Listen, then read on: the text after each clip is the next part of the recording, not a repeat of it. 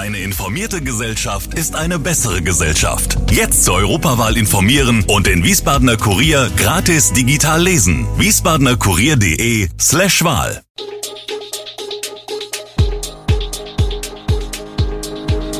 Gude, unser morgendliches News Update. Das Wichtigste aus Wiesbaden für Sie im Überblick. Guten Morgen aus Wiesbaden an diesem 4. November. Welche Straßen für die Brückensprengung gesperrt werden, Gerichtsurteil nach Unfall mit drei Toten bei Hofheim, neue Corona-Regeln in Hessen, das und mehr hören Sie heute im Podcast. Die Sprengung der Salzbachtalbrücke ist für Samstag 6. November um 12 Uhr geplant.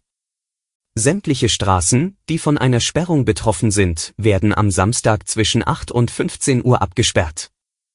Das teilt Winrich Tischel, Leiter der kommunalen Verkehrspolizei mit. Das betrifft auch den Bypass über die A66. Statt auswärts in Richtung Darmstadt sei der Bypass bereits am Freitagabend ab 18 Uhr gesperrt. Grund dafür sei, dass die großen Stütztürme, die aktuell noch zur Absicherung der Brücke am abgesackten Pfeiler stehen, vor der Sprengung unter der Brücke hervorgefahren werden müssen. Aus Richtung Frankfurt von der A66 kommend wird der Verkehr bereits an der Anschlussstelle Erbenheim über die B455 nach Erbenheim oder nach Kastell über die Boelke Straße umgeleitet.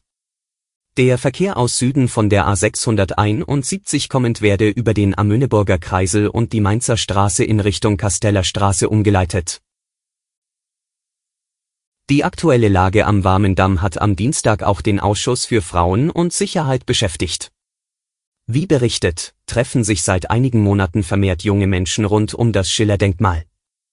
Bisweilen waren es abends an den Wochenenden bis zu 500 Personen.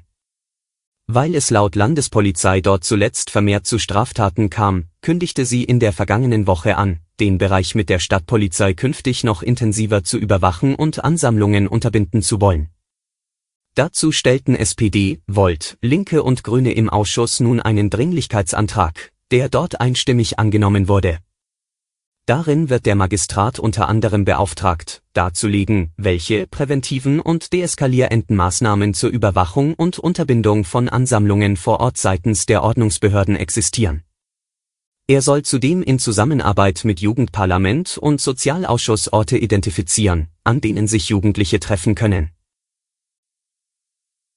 was genau im jährlichen Schwarzbuch vorkommen wird, mit dem der Bund der Steuerzahler Steuerverschwendung rückt, wird sich nächste Woche zeigen. Am 9. November kommt die 49. Auflage heraus. Und es wird, so viel verrät der Hessische Landesverband schon jetzt, auch Wiesbaden darin stattfinden. Mit dem Schwarzbuch steht der Bund der Steuerzahler einmal im Jahr breit im Rampenlicht. Joachim Papendick ist Vorsitzender des Landesverbandes. Der sitzt in der Wiesbadener Bahnhofstraße.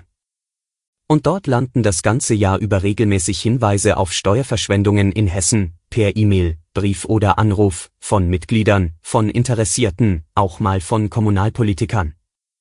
So entsteht letztlich das Schwarzbuch. Rund 16 Monate nach einem schweren Verkehrsunfall mit drei Toten ist der 19 Jahre alte Verursacher zu einer Jugendstrafe von einem Jahr und acht Monaten auf Bewährung verurteilt worden. Das Amtsgericht Frankfurt ging am Mittwoch von dreifacher fahrlässiger Tötung aus. Die Richter setzten darüber hinaus eine Führerscheinsperre von drei Jahren für den jungen Mann sowie 200 gemeinnützige Arbeitsstunden fest. Außerdem muss er Gespräche mit einem Drogentherapeuten führen und regelmäßig Urinproben abliefern. Das Urteil ist noch nicht rechtskräftig. Nur der Angeklagte verzichtete nach der Verkündung auf Rechtsmittel. Die Zahl täglich gemeldeter Neuinfektionen in Deutschland hat den Höchststand der dritten Infektionswelle im Frühjahr übertroffen.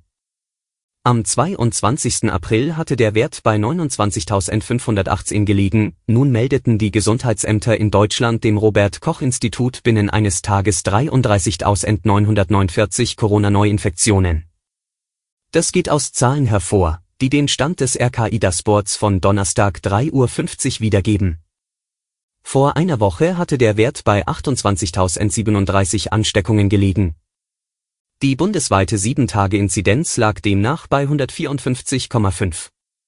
Am Vortag hatte der Wert bei 146,6 gelegen, vor einer Woche bei 130,2. Ab Sonntag gelten neue Corona-Regeln in Hessen. Künftig können auch Menschen, die sich aus medizinischen Gründen nicht impfen lassen können, sowie ungeimpfte Kinder und Jugendliche unter 18 Jahren an 2G-Veranstaltungen teilnehmen oder Einrichtungen mit 2G-Regelung, beispielsweise Gaststätten oder Kultureinrichtungen, betreten. Voraussetzung ist aber ein aktueller negativer Corona-Test. In Krankenhäusern und Altenheimen wird die Testpflicht verschärft. Ab kommenden Montag müssen Mitarbeiter, die nicht geimpft oder genesen sind, täglich getestet werden. Bei Veranstaltungen mit bis zu 5000 Teilnehmern ist künftig ein Abstands- und Hygienekonzept ausreichend. Bei größeren Veranstaltungen muss diese vorab vom lokalen Gesundheitsamt genehmigt werden. An den Schulen werden die Quarantänebestimmungen angepasst. Bei einem Corona-Fall in einer Klasse muss künftig grundsätzlich nur noch das positiv getestete Kind unmittelbar in Quarantäne.